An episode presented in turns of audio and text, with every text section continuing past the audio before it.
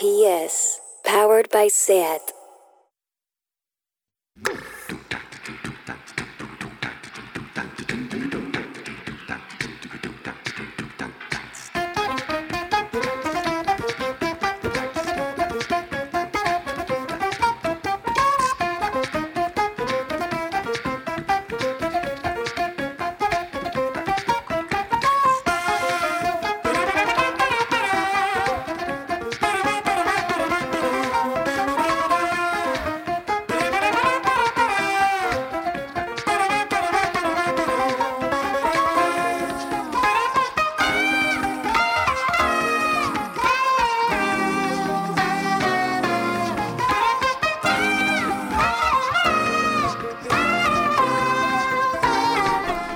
Bienvenidas a Tardeo.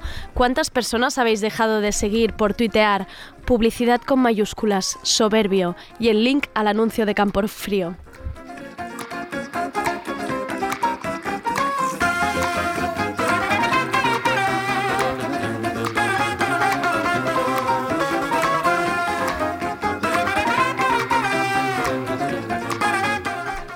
Al control técnico David Camilleri, al habla Andrea Gómez con la guillotina editorial. Luego subirá Sergi Cushart a la mesa para contarnos qué canciones se han publicado hoy. Repasaremos también los mejores libros del año y lo que ha pasado en el mundo de la literatura este 2019 con los expertos de Tardeo, Luna Miguel y Audales Pluga. Y acabaremos entrevistando a Rosa Márquez, que junto a Marta Jaénes ha dirigido el documental ¿Qué coño está pasando? que podéis ver en Netflix y que aglutina distintas y variadas voces que hablan de desigualdad, feminismo, acoso sexual, porno, precariedad, maternidad, racismo y lucha de poder, entre muchos otros temas que nos tocan a todos. Bienvenidas a Tardeo.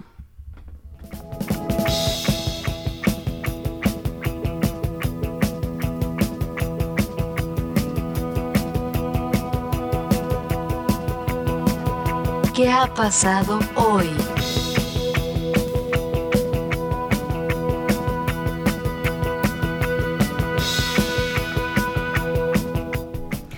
Atención porque ha habido un drama, un grandioso problema. Pilar Raola, la voz del pueblo, la voz de Cataluña que nos representa en cada tertulia de radio y tele, dice que el acuerdo presupuestario entre Esquerra y Comuns es un gran drama para la sociedad.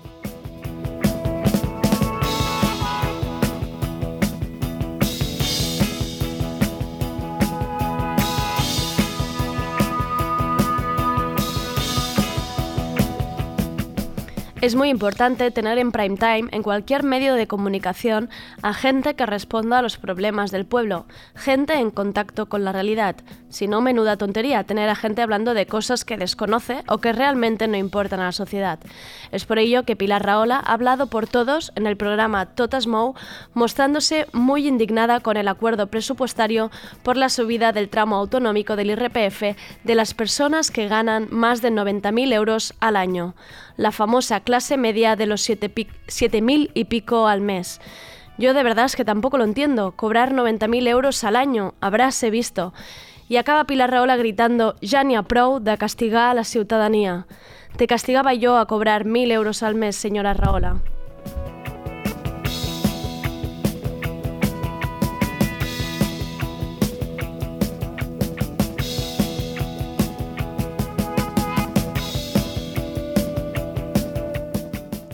Sido tan corta y breve que he pillado por sorpresa a Sergio. Sí, sí, yo no estaba ni mirando el guion ni nada, me ha pillado completamente desprevenido. Es que era poco lo que le tenía que decir a Pilar Raola.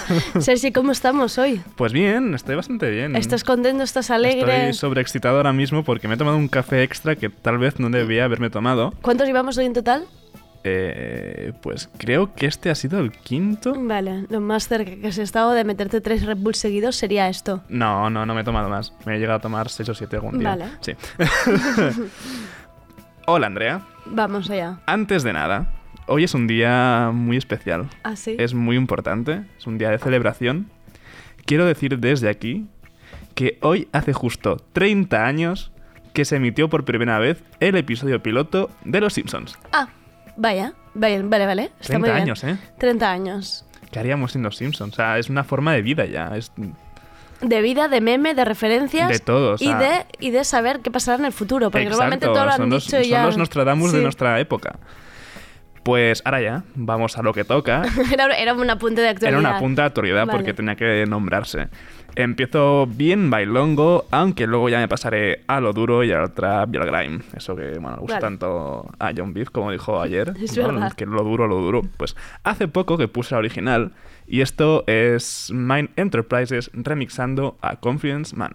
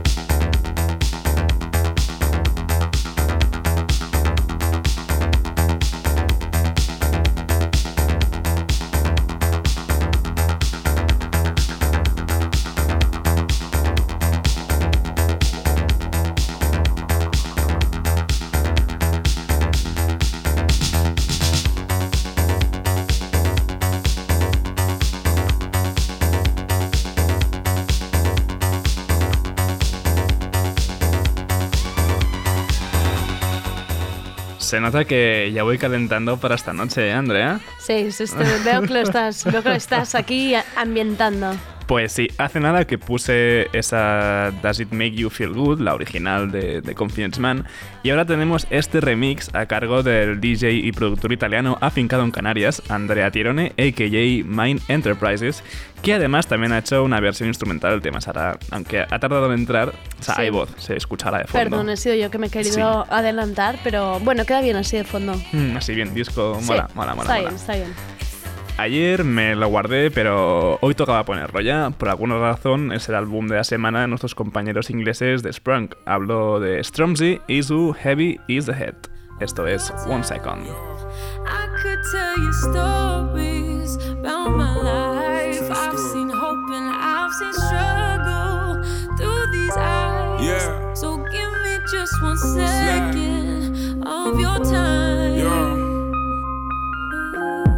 One second to let it breathe. Just a second, a second is all I need. When you're questioning everything you believe, then you're fighting with the devil in your dreams. One second, just let me be. Let it pour, let it rain, let it bleed. Heavy is the head, but the pressure makes you heave. So you bill it, cause the spirit of depression never sleeps. And I am not the poster boy for mental health. I need peace of mind, I need to center self. The cover of the enemy, that shit made me resent myself. There's people trying to spread the word and people that pretend to help. But how am I complaining when I'm blessed? I get this guilty feeling on the days I'm at my best when all these demons that I carry get to messing with my head. So could you give me just a second just to get off my chest, please? of your time. I could tell you stories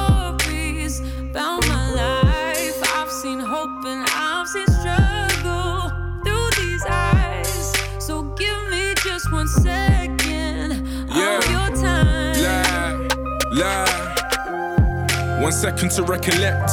Just a second, a second is all I get. Pues sí, el viernes se publicó el esperado nuevo disco de Stormzy, Heavy is the Head, y el tema que escuchamos de fondo es One Second junto a la cantante H.E.R. Her. No, no, me está gustando mucho, ¿eh? Mm, La verdad es que es un disco que entra bastante bien.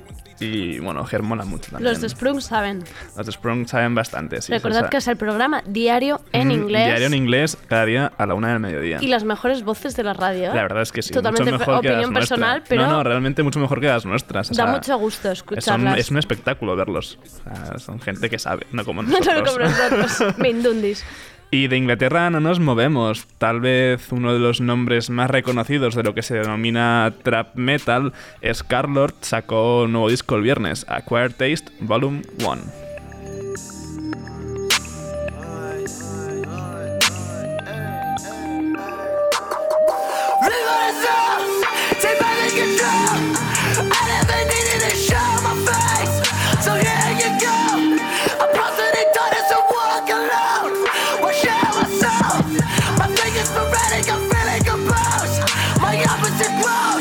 oppressed.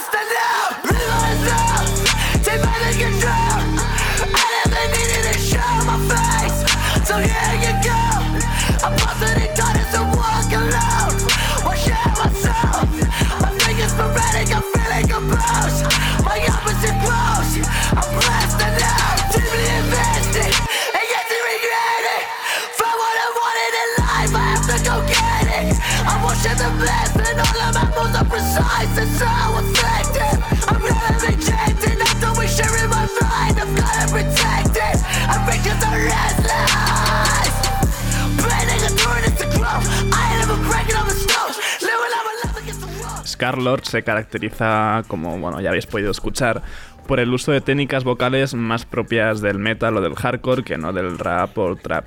Y sus bases son bastante más duras y agresivas que a lo que estamos acostumbrados dentro de este estilo. De hecho, eh, él mismo había cantado en un grupo de new metal cuando era más joven. Vale, yo justo te he preguntado antes Sí. que era trap metal, pero vale. Sí, más o menos se entiende ¿no? Sí, la relación sí, entre una cosa y otra. Esto que viene sí que es más trap al uso, puse hace poco su colaboración con Denzel Curry, pues el viernes se publicó el segundo disco de Smoke Purp de este 2019, que es Dead Star 2. This beat for murder.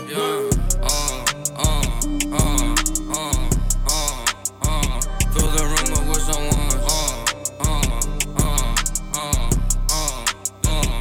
Feel the rumor with someone. She gon' shake that ass and put that molly on the tongue. Thousand dollars just to sing a fucking song. Then they doubted me so hard. My ex kicked me out the house, I made a million the next month. You don't know how this shit feel. I can give every bitch I dated a fucking meal. Uh, Saint Laurent rush, she got designer carpet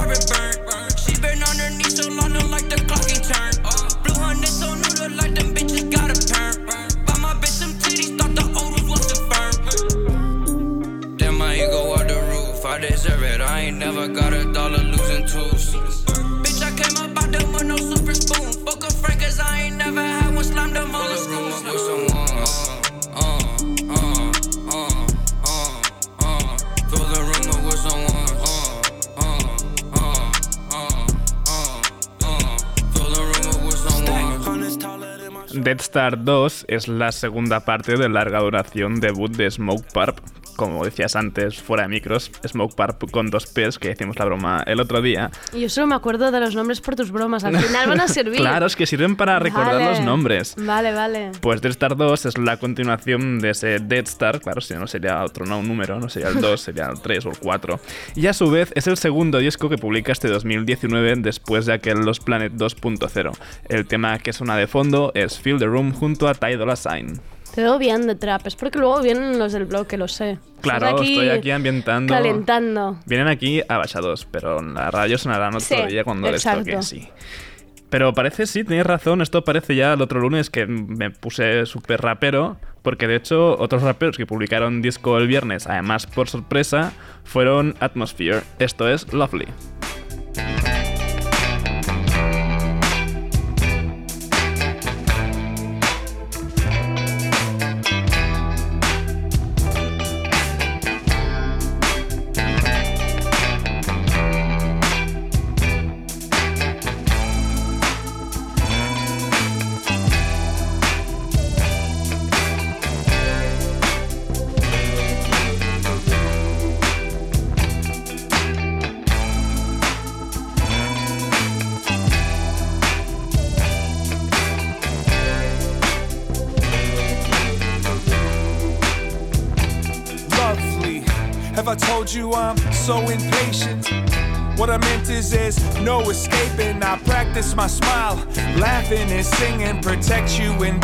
The span of my wings. And heard y'all was flying to Mars, but I think maybe y'all trying too hard, huh? I used to feel like a weirdo cause it was so difficult to be cheerful and we trying to reach and explore in case I can locate some supportive resources. Afford us the breath of existence before metamorphosis is more than just metaphor for next. I was watching my son play piano and thinking about how we survived that avalanche. Looking down at these shoes that I'm standing in, I might be happy, this might be happening.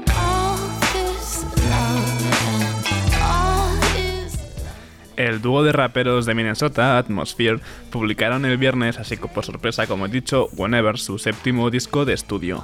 Y para esta canción que suena, Lovely, colabora con ellos Nicky Sin, que es la, voz que oímos de fondo Me está ahora. gustando su voz mucho. Mm, tiene muy buena voz Nicky Sin. Y ahora vamos con Moses Samney, que anunció hace poco que en 2020 va a publicar un doble álbum dividido en dos partes, una primera en febrero y la segunda en mayo. Pues el viernes publicó el tema que cierra esa primera parte y es Polly. Bottom of the ocean. Not yet sick of sycophants telling you the true lies. Like no moon is high, hollow as a hallway. Your fist fits right through me. If I split my body into two men, would you then love me better? Octopus myself, so you weather this sea. Polly, see, Polly, see,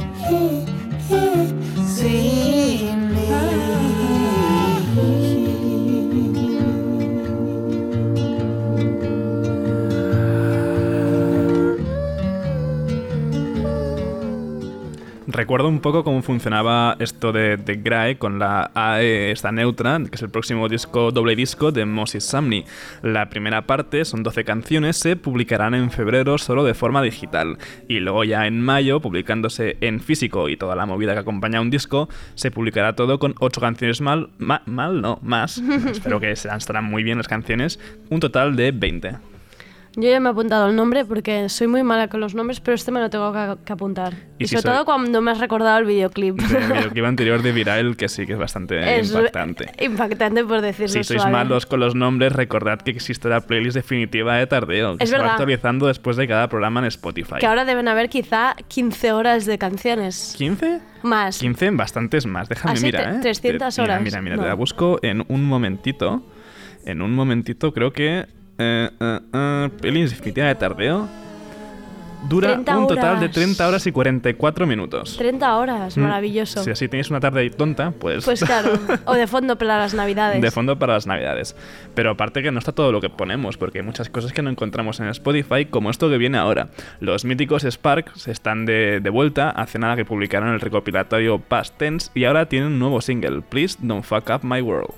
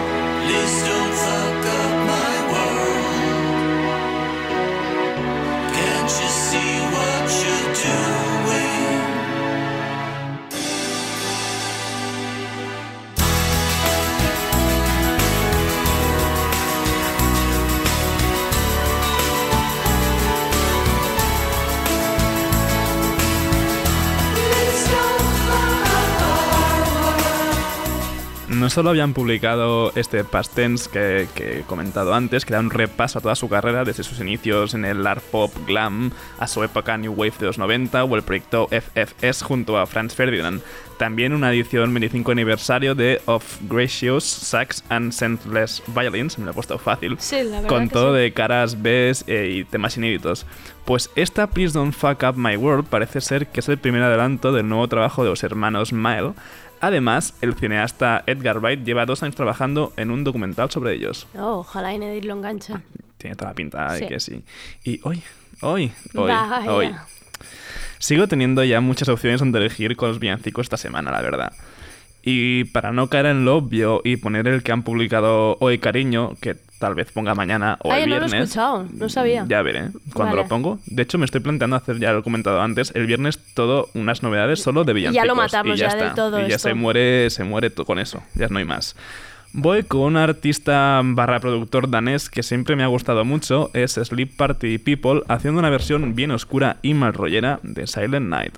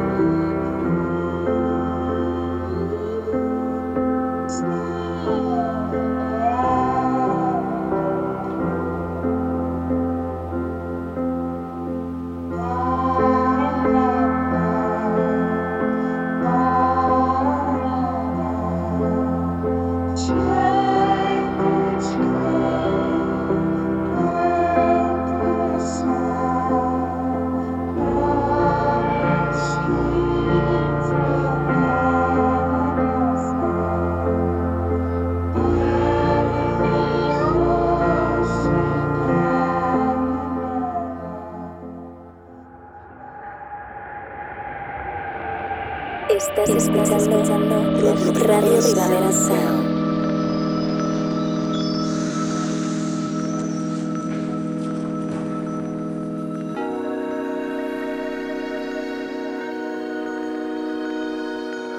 Estás escuchando Radio Primavera Sound. RPS. Hey Siri, play Radio Primavera Sound. Okay, check it out. RPS, powered by SAT.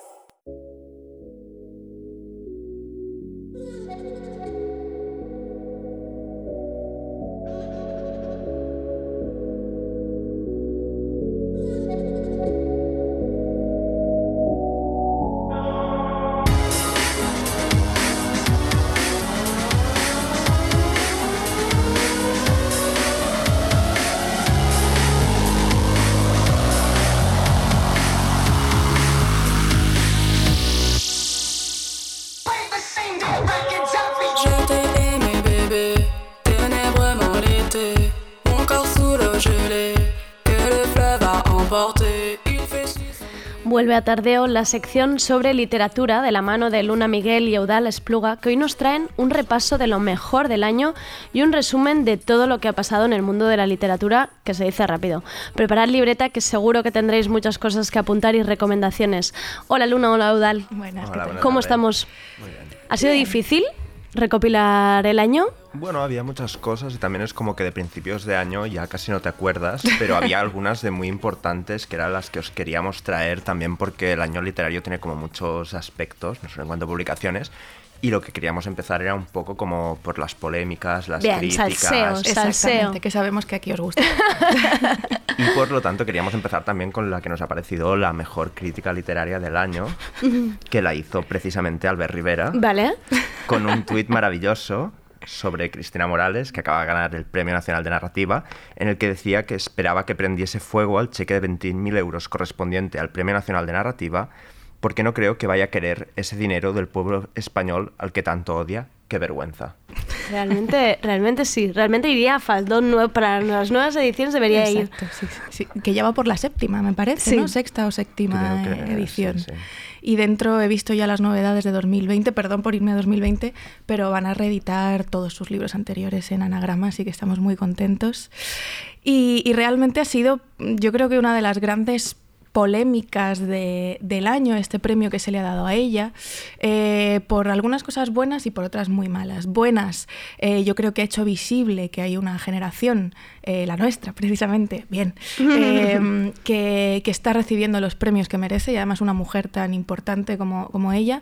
Y por otro, cómo su premio despertó o hizo removerse a la caverna un poco de trolls machirulos, eh, llegando a tener críticas, eso, hasta de Albert Rivera y hasta peticiones de que por favor no se le dé ese dinero, ¿no? Sí, sí, de hecho salió hasta la portavoz del gobierno, creo que era Es Carmen cierto. Cela, a decir que ah, seguro que no pensaba, porque todo venía de unas declaraciones que Cristina Morales había hecho posteriores a, a la publicación del libro, que, por- que creía que, que estaba fuera de lugar, que, que lo mejor era que la retirase.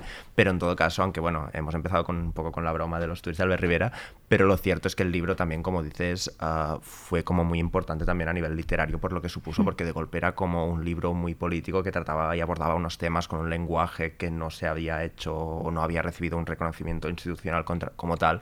Y ayer hablándolo un poco lo comentábamos Mm. contigo, Luna, de la, si lo comparas, por ejemplo, con los premios Planeta de este Exacto. mismo año, por ejemplo, con una figura como Cercas, que nadie ve como literatura política. Que está pero- más institucional, ¿no? Más serio, que no se salen de la línea, vamos, ni... Claro, pero Y que van blanqueando su literatura poco a poco, ¿no? Vale. Blanqueando al nivel de, de mainstreamizarse a saco eh, todo lo contrario que, que lectura fácil, ¿no? Sí, sí, sí, que hay como esta contraposición súper evidente de unos libros como los de Cercas que en cierto modo ayudan a conformar un relato político sobre la cultura de la transición que nunca son tildados como libros políticos o como libros activistas y realmente allí hay un activismo también de verdad mucho más que en el de Cristina Morales que es un libro muy potente a nivel literario y por lo Sí. tanto...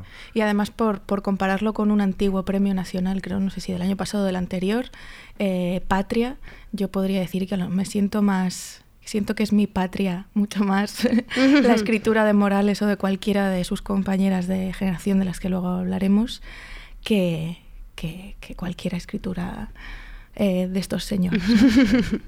Y también para cerrar quizá el, el episodio de premios nacionales, había pensado también que podíamos comentar que el Premio Nacional de Poesía Joven lo Exacto. ganó Jaime Martínez con, el, el- con su poemario y que también luego tuvo una cierta polémica también Exacto. porque en declaraciones él pues dijo que a partir de ahora iba a escribir en asturiano y que no volvería a publicar en castellano y también la gente pues como sintió como un ataque a la lengua y también le pidieron que retiraran No. el premio y todo, sí, sí, sí. Y además salió en la playa con el torso desnudo en la foto de una de las entrevistas, así que nos parece maravilloso lo que han hecho estos chicos.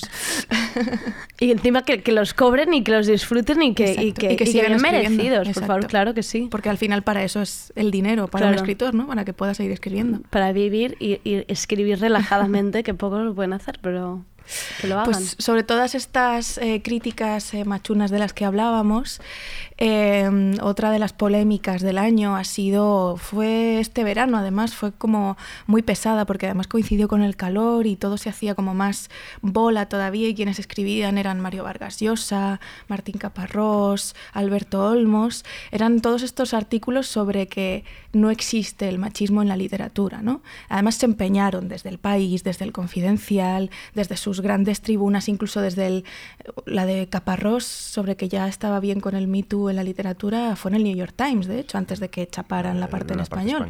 Eh, pero, pero claro, esto fue, fue brutal, ¿no? De repente todos los, todos los hombres eh, blancos eh, mayores con poder que escriben desde grandes tribunas, que tienen premios, mm, pues el premio Nobel, uno de ellos, ¿no? Eh, emperrados ¿no? En, en decir que el machismo no podía existir en la literatura, que el feminismo iba a destrozarla. Y, y todo esto creo que lo provocó el propio premio Mario Vargas Llosa, ¿no? El, el encuentro, la Bienal Mario Vargas Llosa, donde eh, se hizo bueno, pues un panel de, de autores en donde no había ninguna mujer.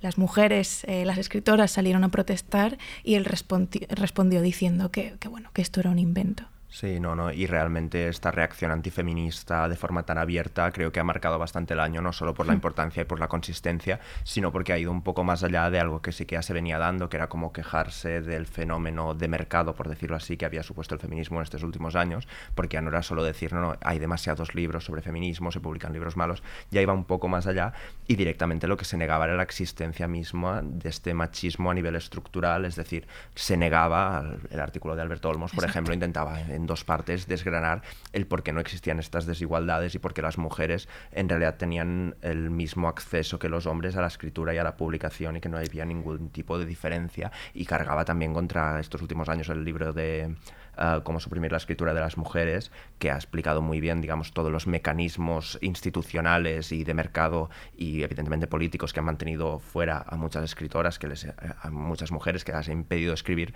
pues el artículo era como una vocación, tenía una vocación de eliminar y de negar este machismo Sí, a nivel de base. En, en resumen, si tú vas ahora a las librerías, ves muchos libros con portadas de color rosa o violeta, por lo tanto, ya tenemos lo que queríamos, ¿no? Ya estamos ahí. Pero entonces, ¿qué pasa con todas las que escribieron antes y, y no nos acordamos de ellas, ¿no? Sí, de hecho, bueno, luego queríamos comentar un poco también más adelante los temas de, de este año, pero el de recuperación precisamente de Sí. escritoras ha sido uno de los grandes temas que ha marcado para bien el año. Y yo creo que esto conecta con la última polémica, que más que polémica, para mí ha sido una pequeña revolución muy necesaria, eh, que es el Me Too Escritores Mexicanos, que ocurrió en marzo, si no me equivoco, una de las primeras eh, grandes polémicas del año a nivel literario y social, eh, que básicamente empezó con una eh, chica que le hizo un Me Eh, a un poeta mexicano, Erson Barona, si no me equivoco. Em, y, y de repente empezó a tuitear todo el país. Se creó el Me Too músicos mexicanos, Me Too cineastas mexicanos, Me Too artistas mexicanos, Me Too eh, políticos mexicanos y, ha sido una verdadera revolución en el país hasta el punto de que por lo menos en, México esto ha servido para que grandes editores eh, de sellos grandes como Penguin Random House tengan que dimitir eh, recientemente. ¿no? Ha sido una brutalidad, han participado ahí Valeria Luiselli, Lidia Cacho, bueno, todo tipo de, escritoras, desde la poeta más emergente y jovencita hasta, hasta la escritora más eh, reconocida.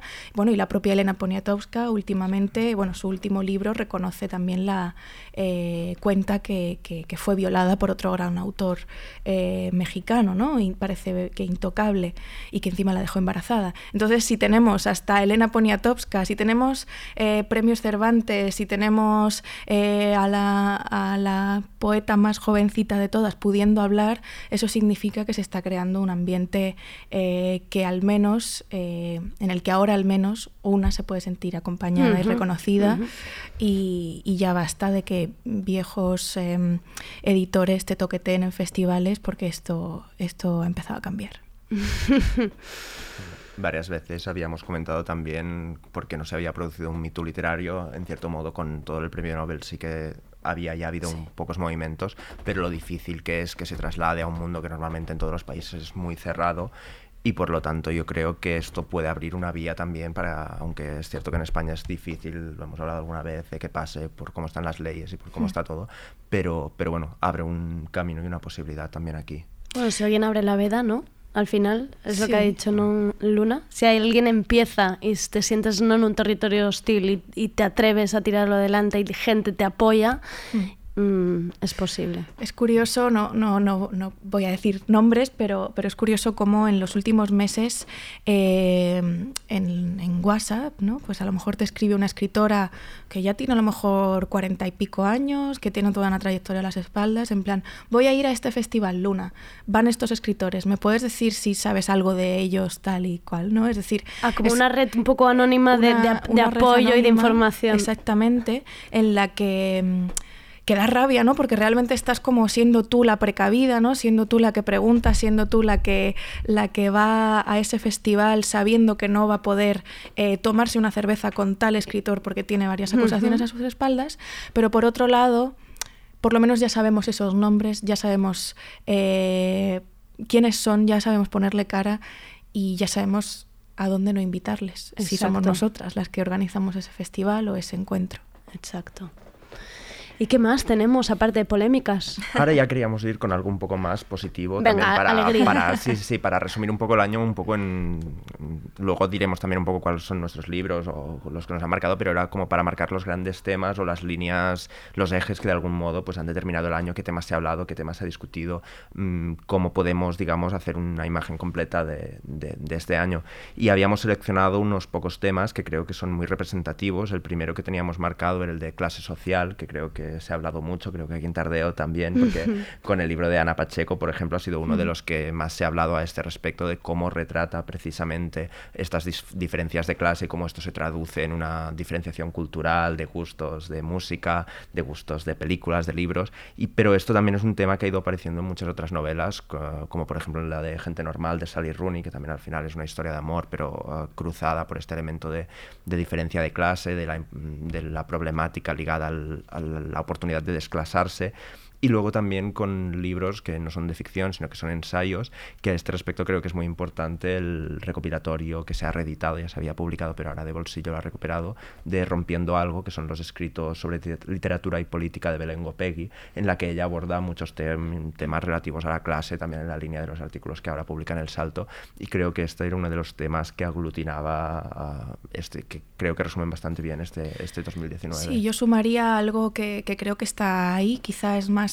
periférico, porque ella escribe desde la periferia de la periferia de la periferia, que es el campo, que es Tierra de Mujeres, de María Sánchez, em, que no solo ha hecho, bueno, ha puesto la cuestión de los orígenes y de la clase en el medio, sino también el, bueno, la, posibilidad de dar voz a mujeres que, no la tenían, que es algo que también ha estado muy, muy, muy presente en las mesas, ¿no? Sí, ahora también que decías esto, pensaba que uno de los libros que no, cuando he hecho la lista no, no he pensado en él, pero creo que también lo aborda, es el que se acaba de publicar, el de Mariana Enríquez, a Nuestra parte de la noche, que creo que bueno, es un libro sobre uh, sectas, uh, que hacen magia negra para recuperar espectros y así, pero al final todo lo que relata es como un largo viaje por el medio de Argentina durante los años de la dictadura y hay un claro eje de clase de una familia pobre que va a encontrarse con esta secta, que de hecho son gente de clase alta con mucho dinero, que son la familia, bueno, en fin, que esta problemática está también como muy, muy presente. No sé si te parece que cada uno recomiende un libro o producto eh, literario antes de marcharnos? Venga, no sé, no hace falta que sea el favorito, pero algo a destacar del año, ¿no? Que si no siempre queda muy mal esto del top 1, pero algo que destacaríais. Yo, mm, el que vengo destacando y volveré a hacerlo es el de, bueno, que creo que también habéis hablado con ella, que es el de Yo canto y la montaña valla, de Irene Solá. Es que no, yo no, es que no, no tengo palabras, no tengo palabras para esto. Con, todo el mundo que hablo pasa lo mismo, es un libro, es una pequeña joya, es sobre todo si tenéis la posibilidad de leerlo en catalán, que es eh, en la lengua que está escrita, es, es, un lenguaje muy, muy cuidado, con diferentes registros, que propone un rato multiperspectivista, uh, que mezcla muchos temas, uh, muchas ideas y ya digo, sobre todo para mí es una cuestión de lenguaje que recuerda mucho a Víctor Catalá, a Marcel Rodoreda, no sé, una serie de literatura que también es una literatura de, de, la vida más rural que creo que lo ha retratado de una forma genial y, que creo que es el libro para mí que más destacaría de este año, habiendo muchos otros grandes libros, pero este es uno de ellos. Y que ha conseguido ¿no? que el mundo rural entre en muchísimas casas que hasta ahora era como, por favor, ¿cómo voy a leer yo de esto? Muy bien. Pues si me lo permitís, eh, yo voy a recomendar, Irene Sola también es poeta, yo voy a recomendar a otra poeta, una poeta francesa, ella firma como Anta, eh, también es trapera, eh, antes estaba en el grupo Ortiz con su hermana Alexandra Desi, que también es escritora, y Anta acaba de publicar hace apenas unos días su, primer álbum que se titula Splin, que es una clara referencia a, Baudelaire ¿no? y, a, y a toda la poesía francesa oscura ella también hace una música oscura pero maravillosa y bailable, llena de poesía, llena de... Eh, bueno, de, lirismo y me parece que a lo mejor para despedir el año bailando, que es lo que solemos hacer, eh, ella, ella me parecía perfecta y además une cosas que nos, que nos gustan, ¿no? que es la fiesta, la poesía, la cultura hecha por chicas jóvenes y, y bueno, eso. Y además, para los que nos estéis escuchando, en el Twitter de Luna Miguel publicó el otro día el listado de los libros del 2019. Si os habéis quedado con ganas, ahí tenéis un repaso grandioso, que yo ya me los he apuntado en las notas del iPhone, lo tengo guardadísimo. Y muchísimas gracias, nos vemos en el 2020, ¿no? Pues sí, feliz fin de año y entrada de año nuevo. Igualmente, nos, nos vamos a escuchar a esta recomendación de Luna. Nager dans les abysses, la surface d'un grand lagon, maillot de bain couleur église, quelques bras et puis c'est bon. Sur la page tu es pensif, adieu j'ai déjà pardon, disparaître sous les récifs, c'est noyer les cheveux blancs, j'ai fermé mes beaux rubis et goûter au grand poison. Dans la nuit du paradis, les roseaux sont pharaons.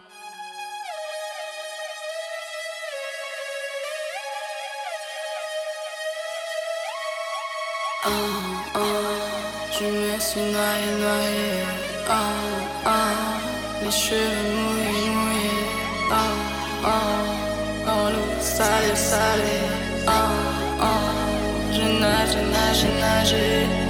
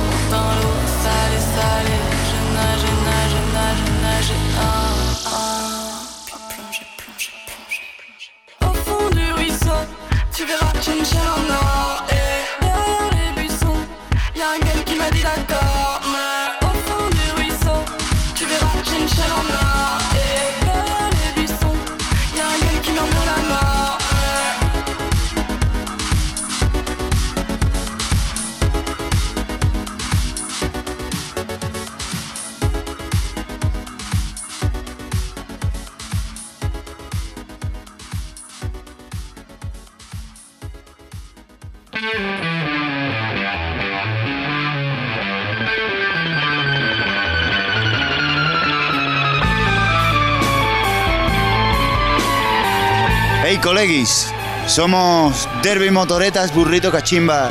Y mandamos un saludo de corazón para Radio Primavera Sound.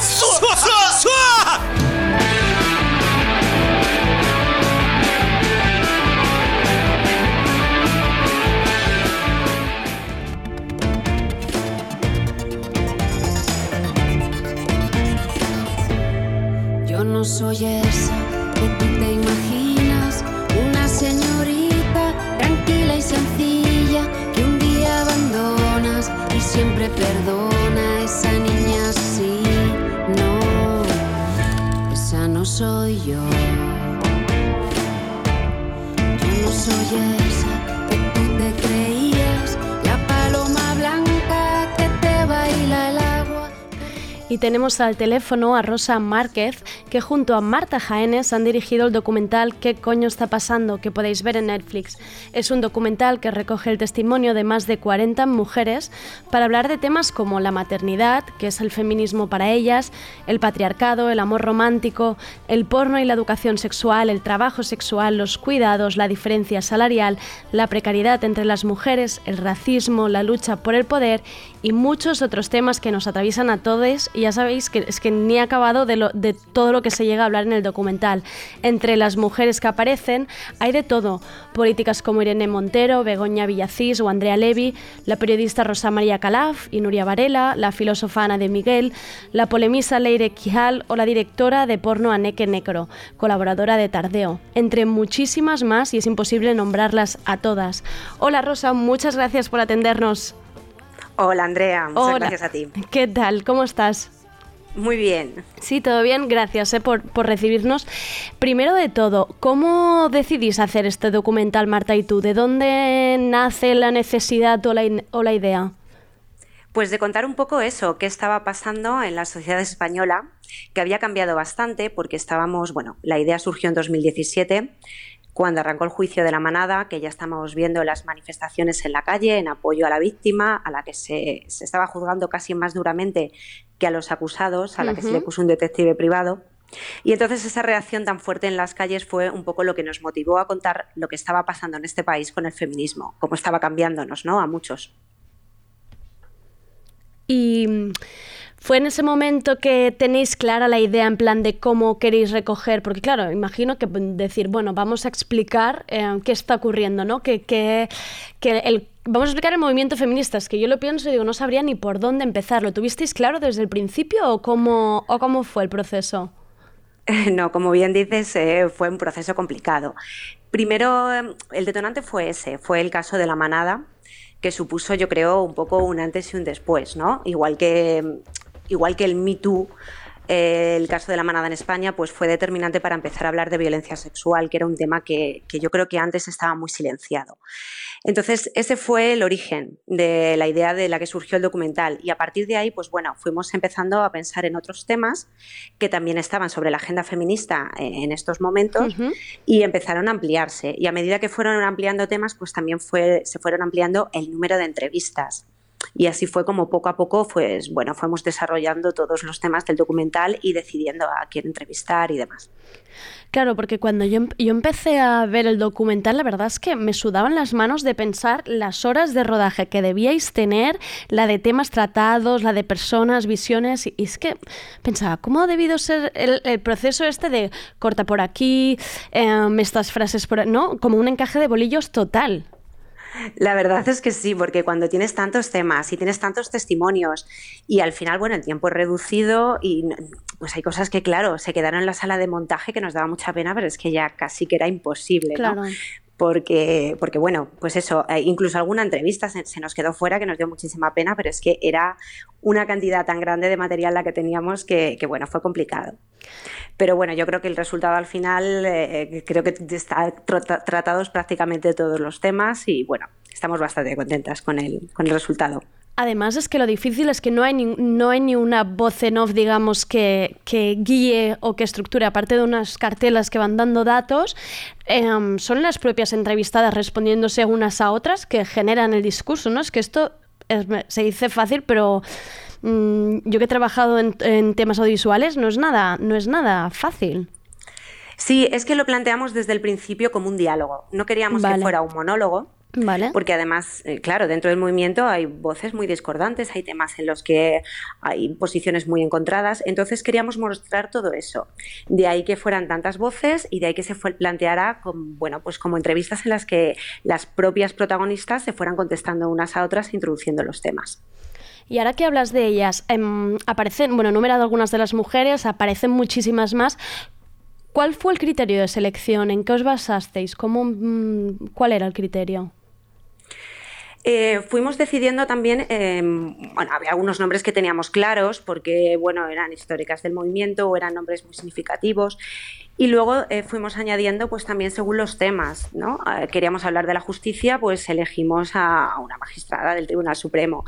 Eh, depende de los temas que quisiéramos tratar, pues políticas igual intentamos que fueran de, los partidos que hubieran en el Parlamento con representación, más representativos.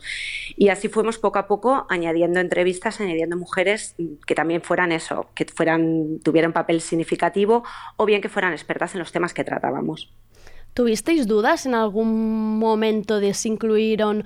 Digo esto porque eh, ha habido un poco de ruido en las redes, porque se han incluido algunas, algunas personas, por ejemplo, como la polemista Leire Kial, que ha escrito el libro junto a un tío, un tío blanco hetero, que son ambos declarados antifeministas, y quizá quien no la conoce a ella o no tiene background, no sé si lo acaba de percibir esto, ¿no? Que hay algún, incluso también ha habido como uh, alguna crítica, ¿no? Que habían algunas personas declaradamente, abiertamente TERFs. Mm, ¿Tuvisteis dudas a la hora de incluir, de incluirlas?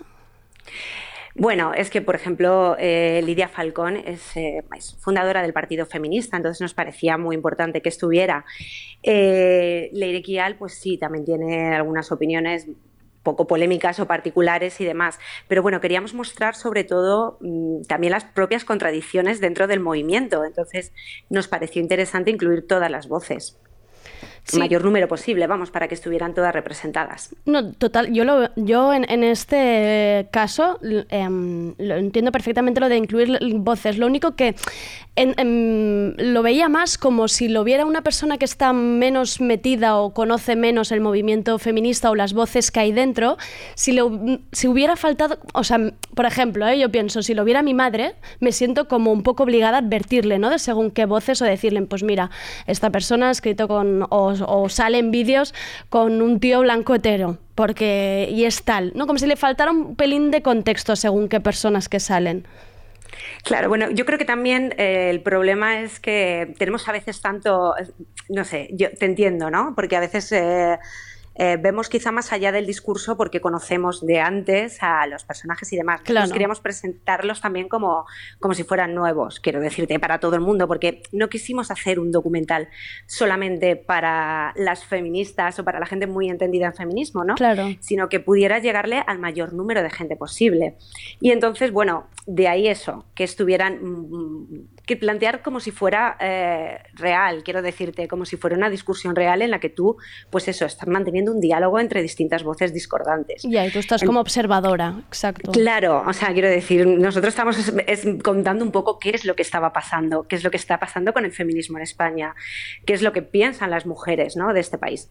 Evidentemente, bueno, es, no puede ser representativo de lo que piensan todas las feministas ni todas las mujeres, porque bueno, somos la mitad de la población, sería imposible. Pero sí que lo hemos hecho eso lo más abierto posible. Y mm, sé que Netflix nunca da datos de, cómo funcionan o del visionado de sus, de sus películas, documentales y series, pero ¿cómo está siendo la respuesta? Sab- ¿Sabéis si, si ha llegado mucha gente? ¿Hay feedback? Claro, nosotros sa- sabemos que la respuesta está siendo muy positiva, mucho mejor de lo que nos esperábamos, eh, por lo que estamos viendo en redes, por los comentarios que nos llegan, pues porque, no sé, o sea, he ido a una inmobiliaria y me han dicho, he visto el documental, tal, me ha encantado. Gente que, ya te digo, que no, ni está metida en el movimiento feminista, ni bueno. Entonces, eh, todo ese feedback que nos está llegando es muy positivo y sabemos que está llegando a mucha gente, lo hemos visto en tendencias en Netflix, pero a nosotras es que tampoco nos ha dado datos Netflix, con lo cual no, no te podemos decir, o sea, cifras, porque es que ni siquiera nosotras las sabemos. ¿Y fue fácil vendérselo a una productora como esta? Porque normalmente dicen que el, que el feminismo no vende, que a las marcas tampoco les gusta mucho. ¿Ha sido fácil el proceso de, de colocar o, o de promocionar o de mm, producir el documental? Pues fíjate que creo que mm, tuvimos suerte porque fue en un buen momento. O sea, esto fue un poco eh, a principios de 2018, cuando nosotros lo planteamos, lo pensamos en 2017, lo planteamos a la productora a principios de, de- de 2018, a partir de enero, y entonces arrancamos eh, el rodaje el 8 de marzo ¿no? de 2018, que fue ese super 8 de marzo, que como cuenta en el documental deslumbró al mundo por la cantidad de gente, de mujeres, ¿no? que salieron a las calles, que salimos. Y creo que fue un buen momento. No sé si hoy, con el auge de la ultraderecha y demás, sería tan fácil. O sea, bueno, fácil, quiero decir, tardaron unos meses en conseguir, bueno, que se comprara y demás. Eso no fue labor nuestra, fue de producción. Pero creo que, que fue un buen momento. No lo sé qué tal sería ahora. Quiero creer que también se haría, pero no lo sé. Y justamente iba a preguntar, una hora y 26 minutos de debate sobre el feminismo, ¿habrá más? ¿Os habéis quedado con ganas de más, con algo en mente? ¿Tenéis algo planeado, Marta y tú? Bueno, nosotras seguimos pensando, sí, en temas, en cosas, no sé si un qué coño está pasando dos, porque segundas partes nunca fueron buenas, pero sí en nuevos temas, porque el feminismo pues abarca muchísimos temas y sí, seguimos pensando en cosas. A ver, a ver qué pasa. Pues muchísimas gracias, Rosa, por, por entrar en Tardeo y, y seguiremos a ver, si, a ver si sale algo más. Muchas gracias. Ojalá, gracias. Hasta luego. Podéis ver el documental de Netflix ¿Qué coño está pasando? Y esto ha sido tardeo por hoy. Mañana habrá más. Tendremos a Rubén Serrano y su agenda queer. Hablaremos del libro Asalto a Oz. Y a ver qué se cuenta nuestro reportero Adrián Crespo, que ha visitado un mercado de barrio pre-fiestas navideñas. Mañana más. Yo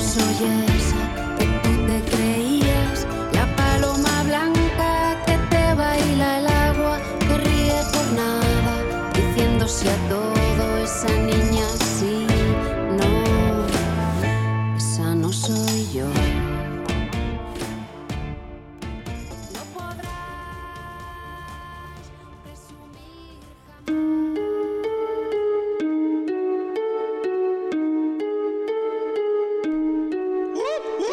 Adidas Originals te trae la canción de la semana seleccionada por El bloque. Esto es Solea Patumare, de Califato 3x4 con Tremendo.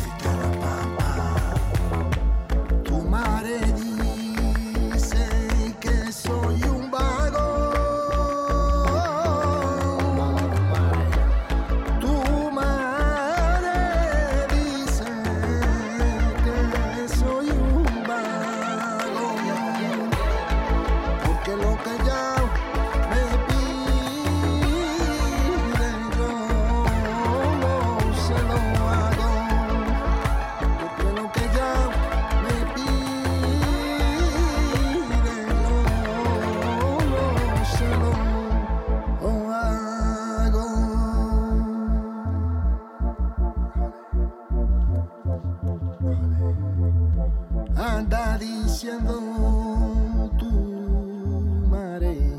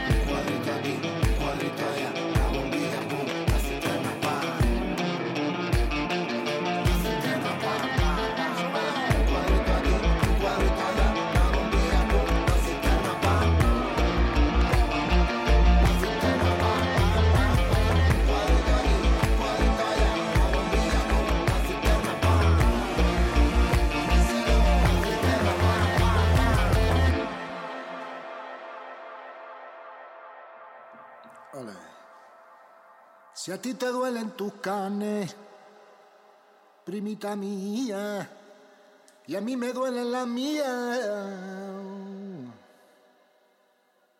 y a mí me duelen las mías. Si a ti te quiere tu madre, me quiere a mi lado, a mi lado.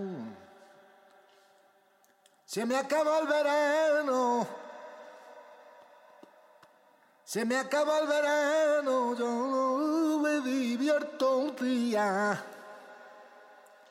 Porque mi gente del califato, mi gente del califato se lo ha gastado tú en bebida.